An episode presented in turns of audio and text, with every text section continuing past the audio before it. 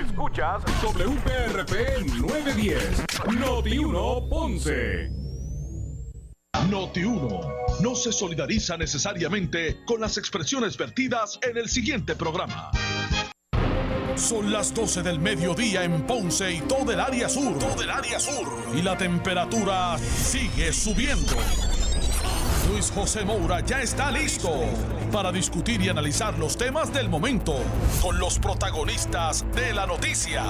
Es hora de escuchar Ponce en Caliente por Notiuno 910. Bueno, saludos a todos y muy buenas tardes. Bienvenidos. Esto es Ponce en Caliente. Yo soy Luis José Moura, como de costumbre, de lunes a viernes por aquí por eh, Noti1, analizando los temas de interés general en Puerto Rico, siempre relacionando los mismos con nuestra región. Así que bienvenidos todos a este espacio de Ponce en Caliente. Hoy es viernes 12 de marzo del año 2021. Gracias a todos por acompañarnos. Buen provecho a los que están almorzando en este momento, los que se disponen así a hacerlo. Hoy, entre otras cosas, vamos a escuchar parte de lo expresado por el gobernador ante eh, la nueva orden ejecutiva que se firmó relacionado a la, a la pandemia en Puerto Rico. A hablar de eso y otros temas. Más adelante también vamos a conversar con eh, Juan Dalmao del Partido Independentista Puertorriqueño, entre otras cosas, y el ex candidato a la gobernación del Partido Independentista Puertorriqueño. Así que eso y más en la edición de hoy del programa eh, Ponce en Caliente. Así que vamos a pasar de inmediato a escuchar lo que dijo el gobernador ante el anuncio de la nueva orden ejecutiva. Vamos a escuchar. Buenas tardes a todos y todas. Como todo nuestro pueblo sabe, continuamos combatiendo la pandemia del COVID-19 y gracias a Dios, a causa de las medidas que se han ido tomando y a la vez que avanza la vacunación, se están viendo resultados positivos. Seguimos haciendo pruebas masivas a través de toda la isla, publicando campañas educativas de prevención, expandiendo el plan de vacunación y revisando las restricciones de la orden ejecutiva. Estas son las acciones que nos van a ayudar a vencer el COVID-19 lo antes posible. Sin embargo, es importante recalcar que hay que mantener las directrices de protección contra el COVID, pues aún son necesarias para proteger a toda nuestra población, en particular ahora que estamos abriendo las escuelas. No podemos bajar la guardia, ya que no queremos echar hacia atrás todo lo que hemos logrado avanzar. Es claro que desde principios del mes de diciembre se ha visto una baja consistente de casos y de hospitalizaciones. En la mayoría de las estadísticas, cuando nos comparamos con otras jurisdicciones, nuestros niveles de contagio son de los más bajos. Y en cuanto a la vacunación, estamos avanzando muy bien, en especial en las islas municipios de Vieques y Culebra, donde está, estamos encaminados a lograr la inmunidad de rebaño. Nuestra gente, en la gran mayoría, se está protegiendo y está cumpliendo. Y el Departamento de Salud y la Guardia Nacional están siendo muy diligentes. Esas son buenas noticias, pero es importante que no bajemos la guardia y que continuemos protegiéndonos. Como lo he hecho consistentemente, les anuncio directamente y con tiempo los detalles de la nueva orden ejecutiva sobre las restricciones impuestas para controlar la propagación del virus del COVID-19. La orden vigente vence este próximo domingo 14 de marzo, por lo que la nueva orden regirá desde el lunes 15 de marzo hasta el domingo 11 de abril de este año. Como les anticipé, la orden tiene modificaciones limitadas ya que aún se requiere que nos mantengamos precavidos ante esta pandemia y que continúen las medidas de protección personales y comunales para salvaguardar la salud de nuestro pueblo. Asimismo, tengo la meta de lograr la reapertura gradual de nuestra economía para mitigar los daños causados por la pandemia y, encaminarnos prudentemente hacia un regreso a la normalidad. Los cambios a la orden son los siguientes se modifica la restricción a la capacidad de ocupación de los restaurantes para equipararlos al resto de los lugares públicos y comerciales en un 50%, siempre observando las reglas del distanciamiento físico de seis pies o más, el uso de desinfectante y el uso de mascarilla. Igualmente, a los cines se les aumenta la capacidad al 50%, bajo las mismas reglas. Se permite la apertura de teatros con una restricción de capacidad del 30% para comenzar a permitir actividades culturales, pero deberán cumplir con estrictos protocolos a ser revisados y aprobados por el Departamento de Salud. Se permite el comienzo de visitas restringidas a los centros de cuidado de adultos mayores, así como en complejos carcelarios e instituciones juveniles, también cumpliendo con los protocolos aprobados por el Departamento de la Familia, la Procuraduría de Personas de Edad Avanzada, el Departamento de Salud y el Departamento de Corrección, según apliquen.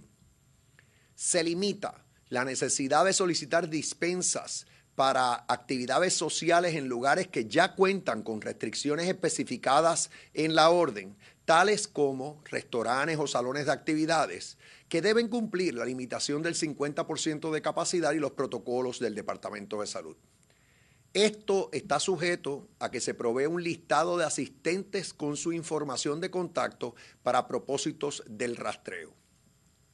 La transportación marítima de turistas a los municipios de Vieques y Culebra se, será regulada por las órdenes ejecutivas emitidas por los alcaldes de esos municipios. También se autoriza la apertura de los Head Starts y Early Head Starts que estén en cumplimiento con los protocolos del Departamento de Salud. El horario del toque de queda de 12 de la medianoche a 5 de la mañana se mantiene igual de la misma forma que el horario de operación de los negocios permanece, de 5 de la mañana a 11 de la noche. Esto para asegurar que limitamos las aglomeraciones. Nuevamente, como ven, los cambios a la orden ejecutiva son pocos y prudentes, tomando en consideración la salud y la seguridad del pueblo, al tiempo que viabilizamos mayor apertura en el sector comercial, pero con mucha mesura. Reitero que todavía estamos en una emergencia por la pandemia y todos nuestros ciudadanos deben continuar tomando las medidas necesarias para protegerse a sí mismos y a su familia, así como sus compañeros de trabajo y toda la comunidad. Ahora, con mucho gusto, contesto sus preguntas. Bien, vamos a comenzar las preguntas del tema. Eh, va a ser el vocero Mari Carmen Rivera. Saludos, gobernador. Eh, quisiera preguntarle eh, respecto a los centros, las visitas que han estado prohibidas desde marzo, ¿verdad? Que le hemos estado siguiendo el tracto, los centros de cuidado prolongado, las cárceles, si nos pudiera dar un poco más de detalles de cómo usted prevé que se van a, estar dando estas visitas y si fuera posible que nos comentara sobre la demanda que radicó hoy los legisladores del proyecto Dignidad respecto a su otra orden ejecutiva, eh, esta por la violencia de género y el asesinato de mujeres. Bueno, en cuanto a las visitas a los centros de cuidado prolongado y las ah, instituciones carcelarias y juveniles, eh, ahí lo que sucede es que ya se ha vacunado eh, prácticamente a todo el personal que labora en esos centros e instituciones. De igual manera también a los envejecientes que están en los centros y los eh, confinados. O sea que dada que dado que tenemos a todo el personal y las personas que están ahí eh, eh, debidamente inmunizados, por eso es que se está dando esta apertura. Claro, cada centro y cada institución tiene que cumplir con los protocolos establecidos por ya sea Departamento de la Familia, Departamento de Corrección, Departamento de Salud y, tener, y claro, irán anunciando cuáles son las reglas particulares para esas visitas eh, pero eso ya llegó el momento de hacerlo. Eh, yo tenía muchos reclamos para que se hiciera. Lo que, lo que hicimos fue esperar a que estuvieran todas las, las personas concernidas eh, debidamente inmunizadas. En cuanto a la demanda que mencionas, yo no he tenido la oportunidad de revisarla, em, pero como, como siempre es el caso, el Departamento de, de Justicia se ocupará de, de, de, la de, mi defensa como gobernador y, también de eh, defender la orden ejecutiva que emití eh, sobre el tema de la violencia de género. Muy bien, continuamos con eh, Gloria Ruiz, El Nuevo Día.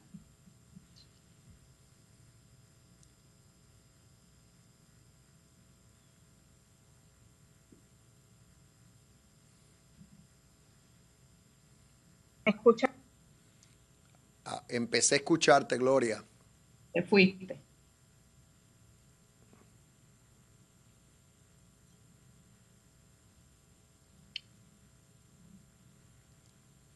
Muy bien, Gloria. Pues vamos a continuar bueno, Y si acaso, si acaso, Gloria, escríbele un texto o... sí, es, que se tiene que quitar el, mute en el micrófono. Si no, pues puedes escribirle a Sheila y, y, yo contesto la pregunta o las preguntas con mucho gusto.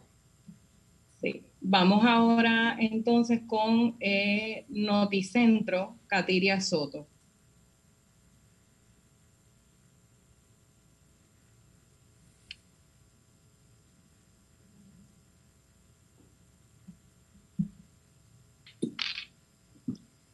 Bueno, vamos a ir, una, tengo una pregunta acá en lo que los compañeros están, tienen que quitarle al, micrófono. En el caso de eh, María Miranda, pregunta que cuáles son las directrices para los Head Start y si va a ser parecido a las escuelas.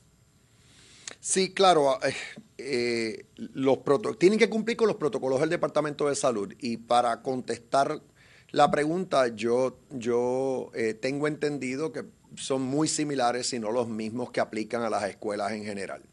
O sea, que son las mismas medidas de eh, distanciamiento, uso de, mascarillas, eh, desinfectantes, prácticamente las mismas medidas. Eh, pregunta Osman de primera hora, ¿por qué los teatros solo el 30%, si son más o menos lo mismo que los cines, que ahora están entonces en un 50%? Sí, buena pregunta. Yo en estas cosas pues soy cuidadosa. A mí me criticaron en la última, en cuanto a la última orden de que eh, pues los restaurantes no tenían, no estaban al 50%.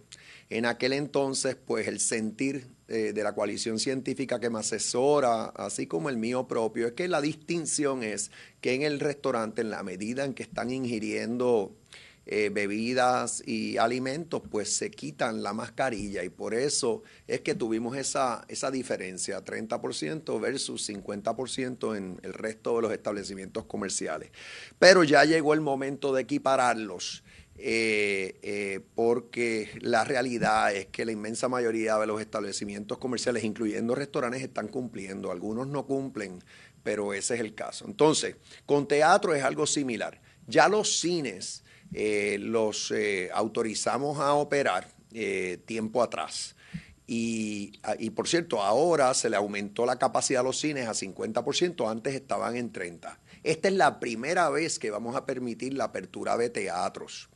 La distinción entre teatro y cine es que cuando es, por ejemplo, una obra, los que actúan en la obra usualmente no, no, tienen su mascarilla puesta. O sea que por esa razón es que, entre otras, es que mantenemos esta distinción. Pero vamos a ver qué tal nos va.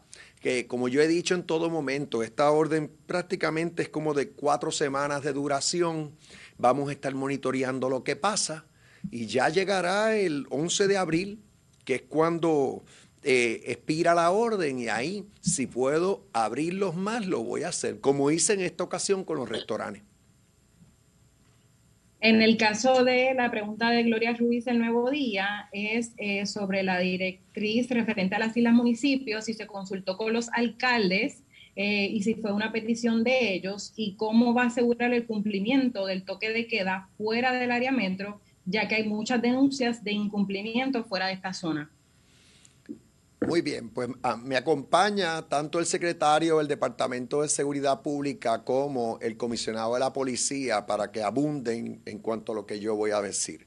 Primero, los alcaldes. Bueno, yo, el alcalde de Vieques estuvo conmigo en el día de ayer y él mismo me pidió que básicamente que le permitiera eh, cambiar la orden que tenían vigente, que es la que restringía el acceso a la isla Nena Eh, y eso es lo que hemos hecho, lo hemos dejado en manos de los alcaldes. Si los alcaldes eh, eh, en sus órdenes ejecutivas o administrativas permiten la entrada, le estamos dando la bendición. ¿Y por qué? Pues porque en ambos municipios estaremos llegando a la inmunidad de rebaño en cualquier momento. O sea, así que esa, fue, esa fue mi decisión. Pero ahora le doy la palabra a los miembros del, del, los del, Cuerpo de Seguridad Pública.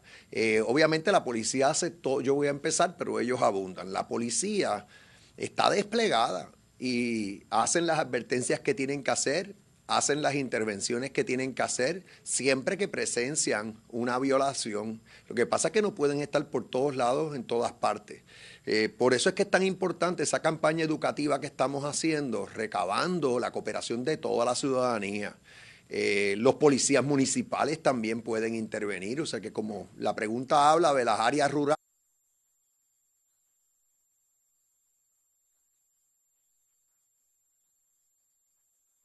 Bueno, vamos a continuar escuchando la conferencia de prensa del eh, gobernador Pierre Luisi, eh, luego de haber establecido unos cambios a la orden ejecutiva con relación al COVID en Puerto Rico realmente no fueron eh, notables. Eso sí, hubo un impacto en términos de ocupación de establecimientos públicos como los restaurantes, como los cines, entre otras cosas. Hubo un aumento, sí, en la capacidad que ahora podrán eh, ejercer este tipo de, establecimientos o estos negocios. Eh, pero vamos a continuar escuchando la conferencia de prensa donde el gobernador pues habla sobre todos estos temas. Está acompañado de, obviamente, el componente de seguridad pública, eh, entre otras cosas. Vamos a continuar eh. Ahí, pues, ya sea policía estatal como policías municipales, deben poner de su parte para vigilar que la orden se cumple. Y otra vez exhorto a la ciudadanía a cooperar por el bien de todos. Sí, muy buenas tardes. Alexis Torres, del Departamento de Seguridad Pública. Yo le puedo adelantar que los planes de trabajo que tenemos van dirigidos eh, en manera coordinada con los diferentes municipales eh, y tanto los alcaldes también se les notifica. Y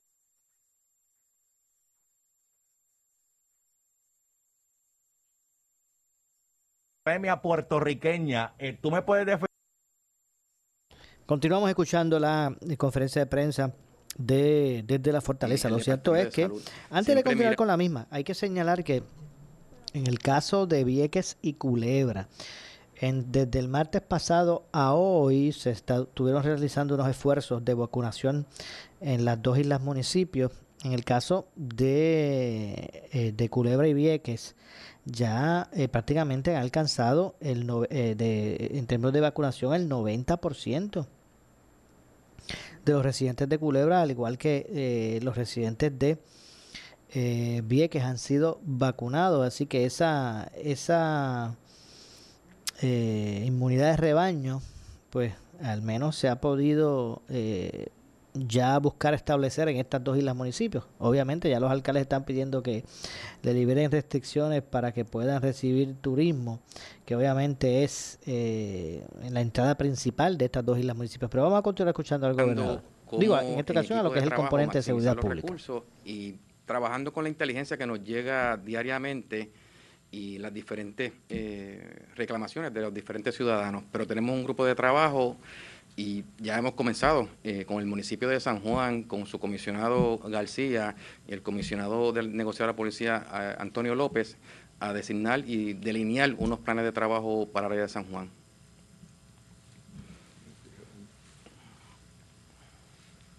Sí, con, eh, Antonio López Figueroa, comisionado de la policía, los planes de trabajo se están llevando en cada área policíaca, correspondiente a hacer cumplir la, la orden ejecutiva se va a continuar en comunicación directa con la Policía Municipal, como dijo el, secretario.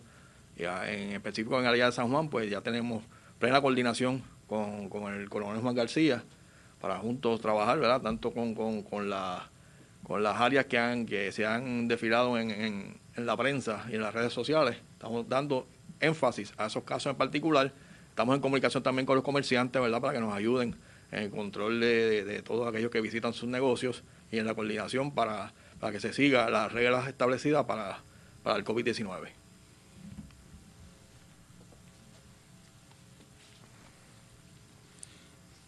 Bien, vamos a continuar las preguntas para que se vayan preparando los compañeros. Ahora va Katiria Soto de Noticentro y luego Luisa Sotero de Telemundo.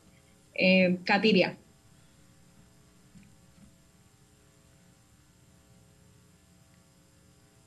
¿Sí me escuchan? Sí, ahora te escucho, Katiria.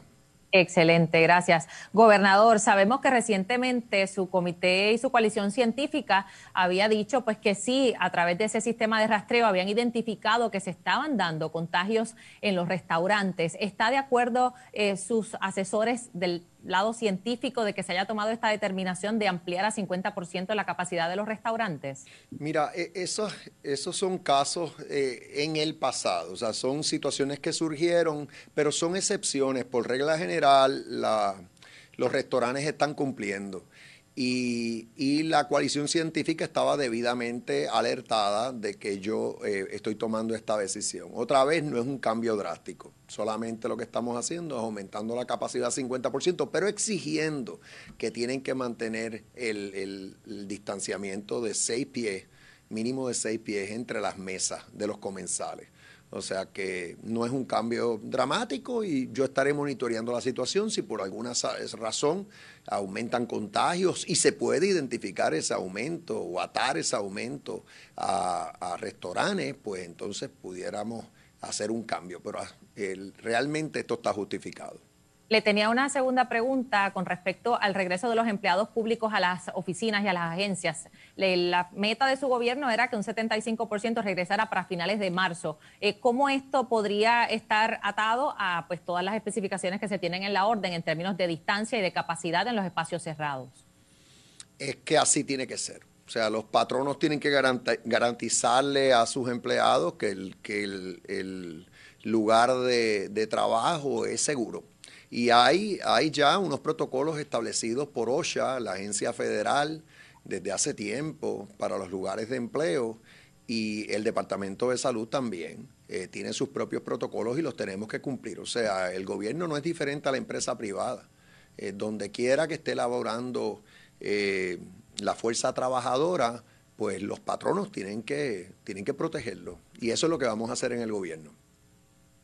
Gracias. Vamos ahora con Luisa Sotero de Telemundo. Saludos, buenas tardes. Eh, ¿Cuántas intervenciones van al día de hoy? ¿Cuántas personas ya se han procesado por violación al toque de queda y hasta órdenes ejecutivas? Voy a dejarle la palabra al comisionado por si tiene el dato exacto, si no, de todas maneras te lo podemos suplir. Sí, el dato, el dato exacto es que tenemos 1.079 arrestos por orden ejecutiva desde que comenzó la pandemia y 3.689 eh, denuncias eh, que se van a radicar, se, han radicado en, los tribunales. También tengo otra pregunta relacionada a, Semana Santa, ¿verdad? ¿Tienen algún plan para, para atender el plan para Semana Santa? Sí, ya tenemos el plan establecido de Semana Santa, como todos los años, ¿verdad? A diferencia de que ahora, como tenemos una orden ejecutiva emitida, pues va a ser más riguroso la vigilancia por parte de la policía para hacer cumplir todo lo que está establecido en ella. Pero ya el plan de la policía de Puerto Rico a nivel de todas las áreas policiales, que todas aquellas que tengan costas, pues está, está ya en curso para ser implementado eh, a finales de marzo, el que comienza la Semana Mayor. Y en cuanto a Semana Santa, tengo que admitir que cuando estaba evaluando el asunto y decidiendo hasta dónde eh, va a aplicar esta orden, tomé en consideración que va a aplicar durante la Semana Santa. O sea que eh, tuve eso presente. Que en Semana Santa van a continuar estas restricciones. Ya después de Semana Santa veremos eh, si la gente se comportó, si cumplieron con la orden, si los contagios se siguen bajando y los hospitales siguen sin estar comprometidos y entonces pudiera darse una mayor apertura. Pero la mayor apertura, si se da, va a ser eh, a partir del 11 de abril. Bien, ahora vamos con Jennifer Álvarez, luego periódico El Laurel y Michelle Contró. Pero les quería decir que ya está disponible en el. De continúa, pero básicamente de los puntos más importantes, los restaurantes. Ya está disponible en, el Departamento de Estado la, orden ejecutiva, la pueden acceder. Vamos ahora con Jennifer Álvarez.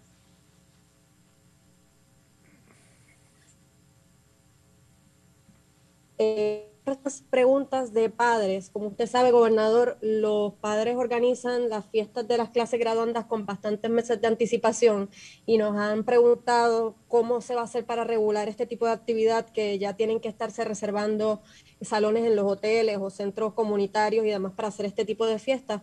Si tiene algún tipo de información al respecto de cómo se regularía este tipo de actividad. Pues uno de los cambios que anuncié hoy, estoy anunciando hoy, es que si la actividad se lleva a cabo en un restaurante o en un salón de actividades y, cumplen con el distanciamiento físico requerido, la restricción de la, ocupación al 50% de la capacidad del salón, eh, entre otros requisitos, no necesitan estar pidiendo dispensa a la Secretaría de la Gobernación.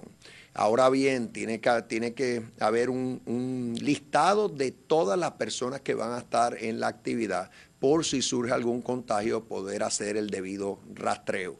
Eh, así que esa es, la, disposición. Se pueden llevar a cabo siempre y cuando eh, si son en lugares cerrados, así eh, que ya están regulados como restaurantes y salones de actividad, pues cumplan con los requisitos de la propia orden. Periódico El Laurel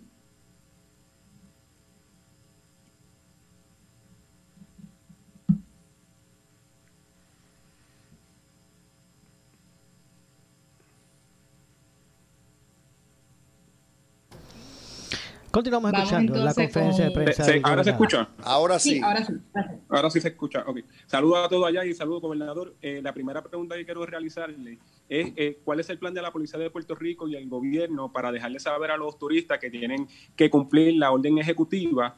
Y la segunda pregunta es, eh, ¿cuántos agentes del gobierno, del orden público, se encuentran fuera por el COVID? Bueno, por parte de la Policía de Puerto Rico es orientación a los comerciantes. Eh, vamos a difundir la información con la División de Relaciones con la Comunidad en cada área, ¿verdad? Que, entendemos que por la tendencia la visita de turistas pues es mayor. Eh, eh, ahora mismo en relacionado al COVID hay 108 agentes que están en cuarentena y 41 que, que tienen la, la enfermedad. Gracias. Bien, vamos ahora con Michelle Contro, luego Pedro Correa e informe 79. Michelle. Uh, good afternoon, uh, Mr. Governor. Um, I was wondering if, for the benefit of um, residents and tourists that don't speak or understand Spanish, if you would be able to provide um, a quick uh, summary of what's contained in the new order and the strategy to ensure that these visitors comply uh, with the measures. Okay, so basically, um, the change the changes consist of the following.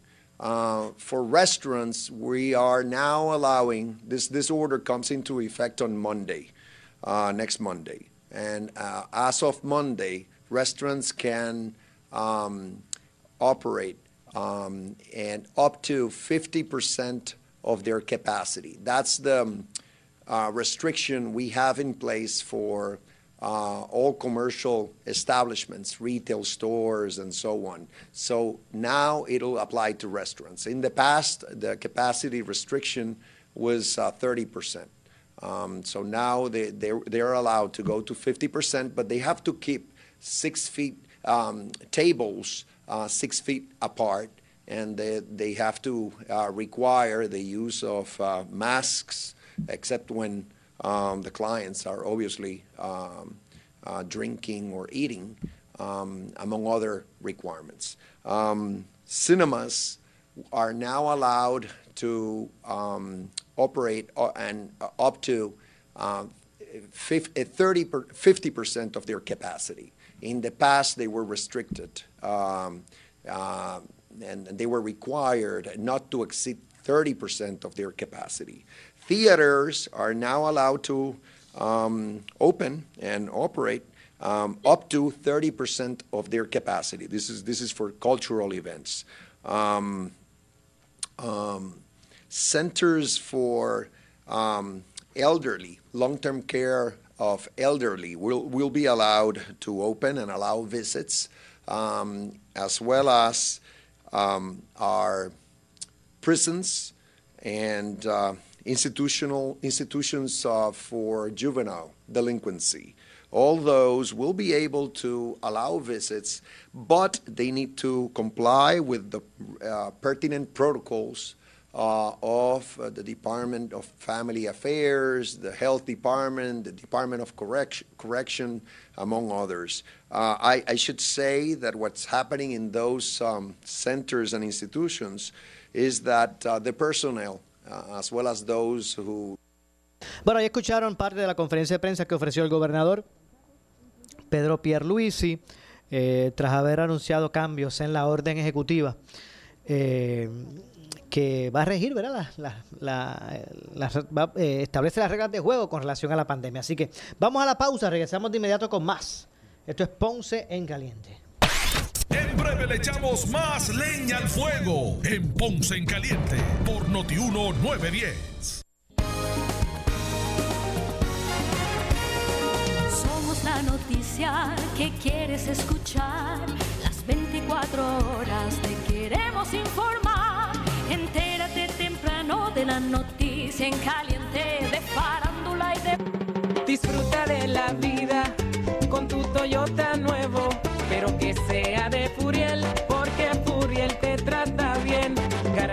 servicio de primera tiene él.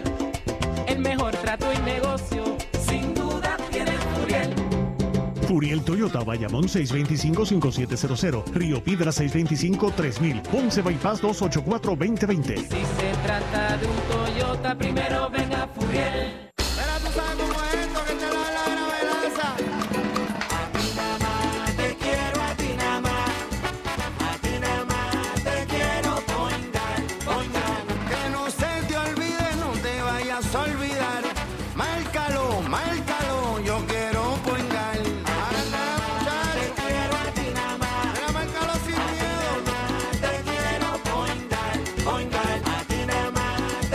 Yo quiero point guard. Somos Noti 1630. Noti 1630. Primeros con la noticia. Noti 1630 presenta un resumen de las noticias que están impactando a Puerto Rico ahora. Buenas tardes, soy Luis Dalmo Domínguez y usted escucha Noti 1630, primeros en la noticia, última hora 12.33. El director ejecutivo de la Autoridad para las Alianzas Público-Privadas, Fermín Fontanés, justifica, oigan esto, justifica y defiende en el programa Pelota Dura el contrato millonario con Luma Energy, señalando que brindaron la mejor propuesta para hacer los cambios en el sistema eléctrico. un contrato de operación, un contrato de operación y mantenimiento, o sea que nosotros le estamos pagando a un, una, a un, ¿verdad? A un proponente, a Luma, que fue el seleccionado, que viene a Puerto Rico a traer su peritaje y su experiencia, un contrato de servicio, básicamente como contratas a un abogado, que él aporta su experiencia, él aporta su peritaje, ellos son los que saben y los que van a correr esto. Esto fue un proceso competitivo, ellos fueron los que ganaron, ¿por qué? Porque nos dieron la mejor propuesta, nos demostraron que ellos conocían el sistema de la autoridad mejor que los otros proponentes y que nos se pro- proponen hacer los cambios que estábamos buscando bajo la ley 120, ¿verdad?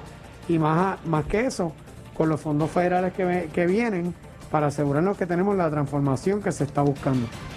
O sea que Ok, es- mira, ese, es el peritaje, ese es el, el contrato. Noti 1, última hora 12.34. El analista de política Iván Rivera cuestiona en el programa Pablo Limpio la falta de acción por parte de la legislatura para regular la implementación de toques de queda por cuestiones de salud. Y entonces el toque de queda desde 12 de la noche a 5 de la, a 5 de la tarde. Los comercios cierran a las 11, pero las personas pueden llegar a su casa a las 12. A mí me sigue afectando el toque de queda. Eso es una Sí, orden todo también. el tiempo que me diga que yo tengo que estar en casa a cierta El hora. toque queda el más largo de la historia de la humanidad. Vamos para el récord Guinness. Me, me echaba, mano. Eh, siento que se violan mis derechos. o sea, si- Sí, cada sí. vez que yo, un toque, bueno, te- y por lo menos ahora nos dejan hasta las 12. Esto estuvo algún tiempo a las 7 de la noche. Había que estar corriendo para llegar uno a la casa. O sea, me, me sigue afectando que yo, si quiero salir con mis nenes a dar una vuelta en la guagua, A mirar la luna. al, al parque al frente, a mirar la luna, que yo no pueda salir porque hay un toque de queda, me, afecta. Además, el concepto me toque afecta. de queda en, el, en la época. Estos son estados de sitio cuando Exacto, en épocas guerra. de los derechos constitucionales contemporáneos es estados de sitio en guerra, guerra, situaciones de invasión, la invasiones, cosas así. O sea, me, me sigue chocando el concepto. Y pues aquí. Y a un año me afecta más. Y la exacto, y no, y con una incidencia bajísima ahora mismo de contagios, que gracias a Dios es bajísima, y de hospitalizaciones, que es bajísima. Eh, la realidad es que, oye, y no he escuchado a ninguno de los genios de la legislatura decir, ni esta boca es mía, men, para Ni de esta alguna ni la legislatura ni la pasada, lo anterior, ninguna de, ninguna de esas dos legislaturas, ni de esta boca es mía para decir, oye, ¿cómo regulamos o legislamos para que en el futuro esta cuestión de la implementación de toque de queda por emergencias de salud se ajuste a unos criterios constitucionales que no sea únicamente la voluntad de una persona, un señor o una señora que esté en Fortaleza? Ah, Y finalmente, la comisionada residente en Washington, Jennifer González Colón, anunció que en las próximas semanas 15 centros de salud en Puerto Rico serán invitados a unirse al programa de vacunación en centros de salud como parte de la iniciativa de la Administración de Recursos y Servicios de Salud bajo el Departamento de Salud Federal y el Centro para el Control y la Prevención de Enfermedades para garantizar así que las comunidades desatendidas y personas afectadas desproporcionalmente por el COVID-19 estén vacunadas de manera equitativa. Noti 1, última hora, 12.36. En breve le echamos más leña al fuego en Ponce en Caliente por Notiuno 910. ¿Deseas relajarte en un buen matres? La fábrica de matres Global te ofrece múltiples opciones para horas de descanso más cómodas. Aprovecha un 65% de descuento en la compra de cualquier estilo de matres Body Comfort ortopédico y escoge un artículo gratis. Si escuchaste bien, podrás escoger entre el Box Spring, protector de matres o entrega gratis. Todos los modelos con 15 años de garantía. Además, matres ortopédicos desde 99 dólares. Visítalos. Esta oferta es válida en todas sus tiendas y en su nueva tienda en Guayama, ubicada en el Molino Shopping Center, la carretera PR 54, kilómetro 0.6. Financiamiento disponible hasta 60 meses, 0% APR o compra hasta 3 mil dólares y llévate la mercancía en Leaway a tu casa sin verificación de crédito. Restricciones aplican más detalles en las tiendas. Globalmatres.com 787-837-9000 787-837-9000 En esta emergencia, en Laboratorio Clínico Profesional Emanuel Guayabal y Río Cañas en Juana Díaz, seguimos brindando nuestros servicios de calidad. Hemos reforzado nuestras medidas de protección en cada una de nuestras instalaciones. Estamos recibiendo órdenes médicas por fax o correo electrónico. Para conocer nuestro horario especial y mayor información, llámenos al 260-5504 o al 580-0880. También a través de nuestra página en Facebook, Laboratorio Clínico Profesional Emanuel. Por ti y por los tuyos, daremos la batalla unidos y venceremos. El área sur está que quema. Continuamos con Luis José Moura y Ponce en Caliente por el 910 de tu radio.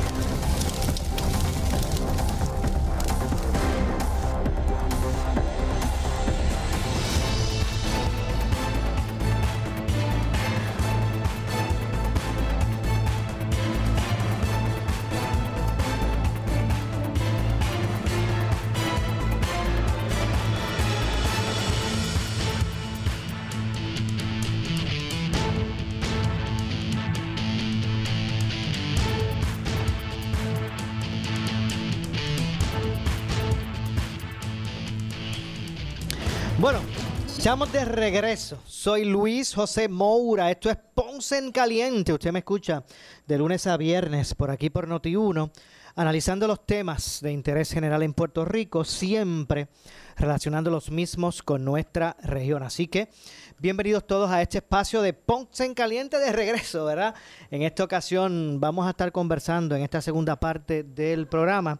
Está con nosotros aquí en los estudios de Noti1 en Ponce el candidato a la gobernación del Partido Independentista Puertorriqueño en las pasadas elecciones, ex senador, eh, quien en varias instancias ha estado representando al Partido Independentista Puertorriqueño en lo que es la política nuestra. no es, no, estas pasadas elecciones no fueron sus primeras, eh, ¿verdad? Como, como candidato a la gobernación. Así que de inmediato vamos a darle la bienvenida. Licenciado Juan Dalmao.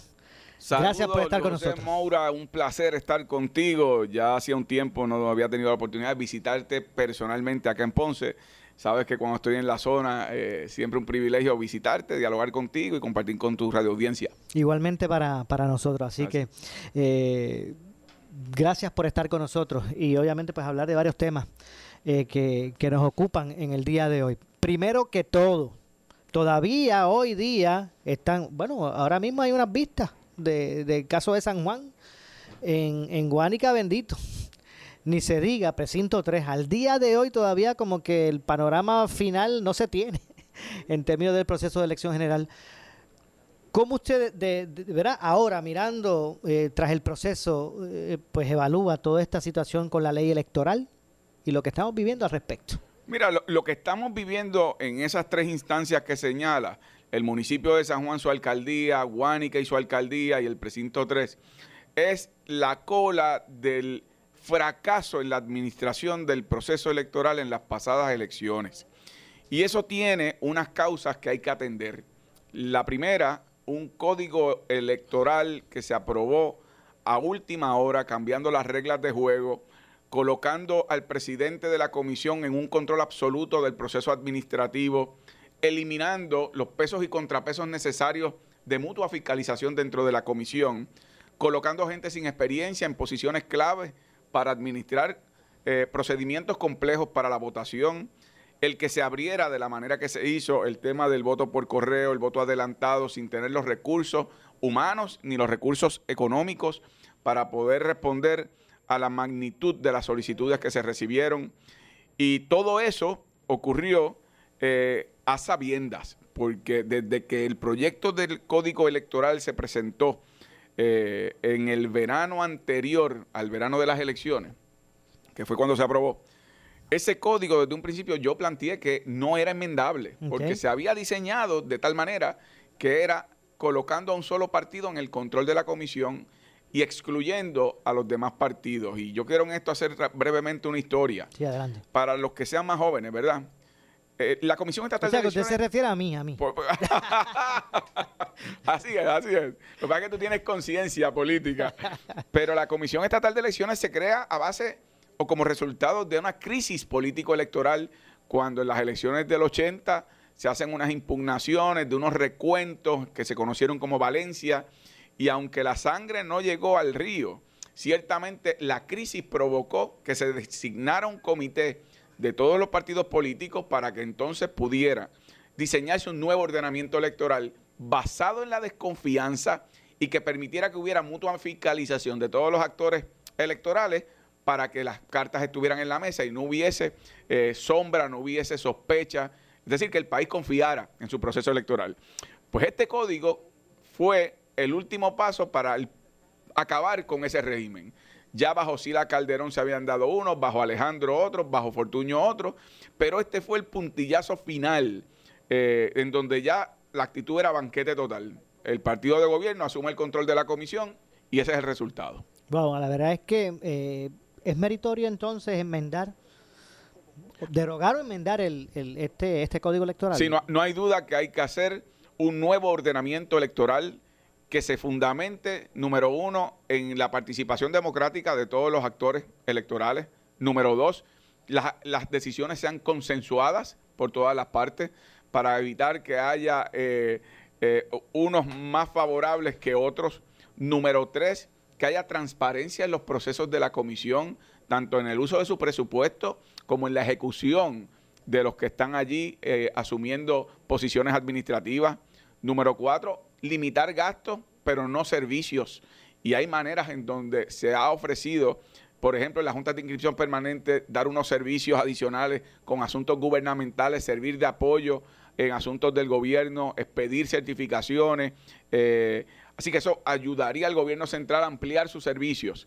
Pero, pero tenemos que repensar el ordenamiento electoral volviendo a un sistema de desconfianza que no es algo malo. Al contrario, en un país tan dividido políticamente, esa desconfianza lo que produce es la confiabilidad, porque todo el mundo sabe que las manos están sobre la mesa, las cartas sobre la mesa, y no hay truco, y no hay sospecha, y no veríamos, como estamos viendo ahora, que estamos en marzo, a mediados de marzo, y todavía hay elecciones que están siendo impugnadas y están en los tribunales. Licenciado, eh, eh, obviamente todos eh, eh, sabemos eh, eh, de su trayectoria y que siempre ha sido una figura por mucho tiempo en la política que, ¿verdad? que trasciende, que, que creo genera opinión pública y obviamente eh, dentro del Partido Independentista puertorriqueño y la ideología independentista, pues usted es una de las figuras, ¿verdad? Eh, que trasciende. Pero tras este pasado proceso electoral, ¿usted ve, ¿cómo usted ve la, política en Puerto Rico? ¿La ve distinta con relación a lo que ocurrió en las elecciones? Sí, sí, sí, la, la veo distinta, la veo distinta. La veo distinta porque el resultado electoral colocó, por ejemplo, al Partido Popular y al PNP obteniendo los porcientos más bajos en la historia de cada uno de esos partidos. Terminando el gobernador con, con una certificación de elección de un 33%, que es una legitimidad electoral muy frágil. Estamos hablando de que el 57% de los electores le votaron en contra. Eso requiere del gobernador desprendimiento y tener conciencia de que se trata de un gobierno en, concertación. Tiene que establecer puentes de diálogo, tiene que buscar esos otros sectores para gobernar de manera efectiva, inclusiva. Número dos, la legislatura está compuesta por una amplia diversidad como nunca antes en tiempos recientes, eh, en donde los partidos que participamos del proceso electoral y un senador independiente fueron todos electos con representación y eso genera también el que, por ejemplo, en la Cámara el Partido Popular tiene una mayoría, pero de apenas de una fragilidad eh, que, que depende de cada uno de sus votos, si no, no pierden esa mayoría. Y en el Senado el Partido Popular preside, pero no tienen mayoría de votos para aprobación de medidas. Así que esto requiere, y yo sé que es difícil ajustarse a las nuevas circunstancias, una actitud de desprendimiento político, de un civismo político que lleve al gobernante y a los legisladores que están ahora a cargo de administrar cada uno de los cuerpos, que tengan que establecer esos puentes y que tengan que gobernar. En el caso mío, o sea, en el caso del PIB, me refiero, este resultado electoral representa una responsabilidad enorme. Nosotros eh, Eh, obtuvimos es la por eso, es por eso que está, eh, porque yo lo escuché, que usted puso su palabra de que usted iba a, a visitar los pueblos con, con Patria Nueva. Así mismo es, eh, así mismo es, Moura.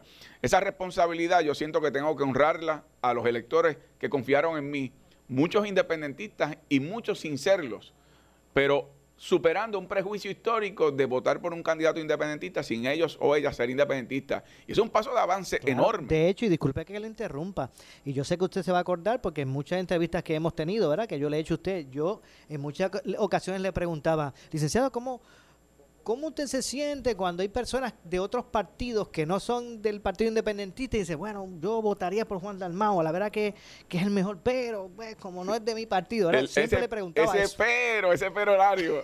Sí, y, y por eso para mí tiene tanto valor ese apoyo, porque representa una masa crítica que superó ese prejuicio o, o esa idea de que si usted no es independentista no vota por los candidatos del PIB. Sin embargo, cuando hemos tenido representantes o senadores en la legislatura, hemos cumplido la palabra, hemos hecho el trabajo. Y ahora en una nueva circunstancia, yo obtuve 175 mil votos, eh, 14% de los votos. Eso es un crecimiento sin precedente en la historia política de Puerto Rico. Que un partido político existente suba de un 2% al 14% es siete veces lo que había obtenido en pasadas elecciones. Así que esa responsabilidad, como señalas, me impone el que contrario tal vez o en contraste a otros que fueron candidatos. Y en esto, Maura, candidato es el que cumple con la constitución y llena los papeles.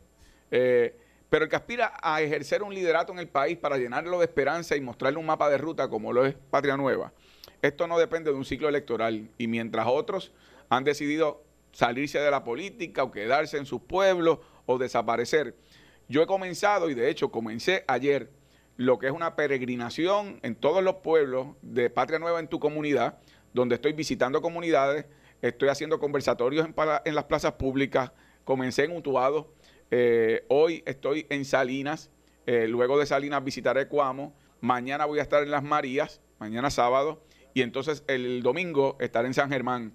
Y la idea es visitar comunidades dentro del distanciamiento y la responsabilidad en la pandemia, pero escuchar a la gente, hablar con la gente, sentir un vínculo y unos lazos que se tienen que estrechar para que no pierdan esperanza y explicarles que este proyecto de Patria Nueva es uno de solidaridad, de limpieza, de, de lo que es la necesidad que tiene el país para construir un nuevo gobierno y una nueva fase en lo que es atender los problemas de Puerto Rico.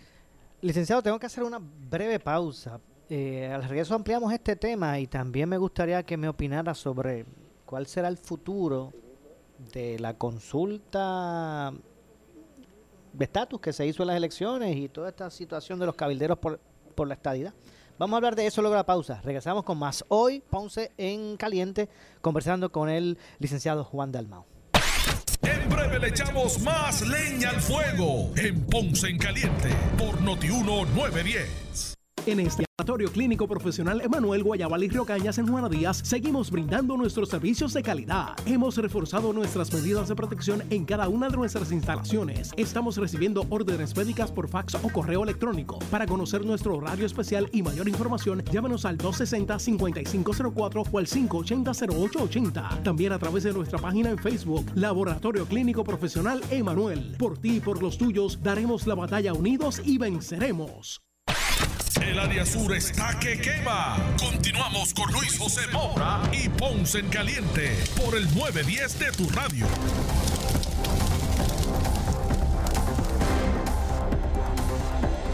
Bueno, estamos de regreso. Esto es Ponce en Caliente. Soy Luis José Moura. Hoy aquí en Noti1 conversando con el licenciado Juan Dalmao.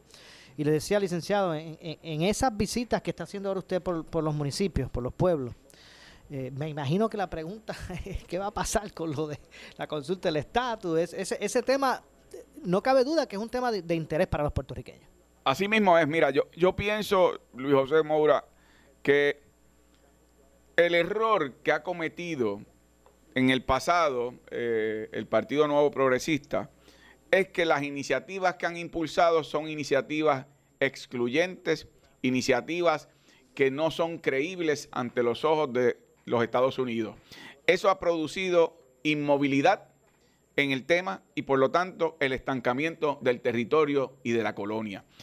Y doy los ejemplos recientes. En el 2017, eh, el gobernador Ricardo Rosselló hizo una consulta con el boicot por incluir precisamente la colonia de amplios sectores en Puerto Rico. Alegaron ganar con 97% de los votos y sin embargo, finalmente eh, en los Estados Unidos no lo tomaron en serio porque participó el 23% del electorado. Luego nombraron una comisión de la igualdad con expeloteros famosos, con empresarios puertorriqueños, con exgobernadores y terminó en nada.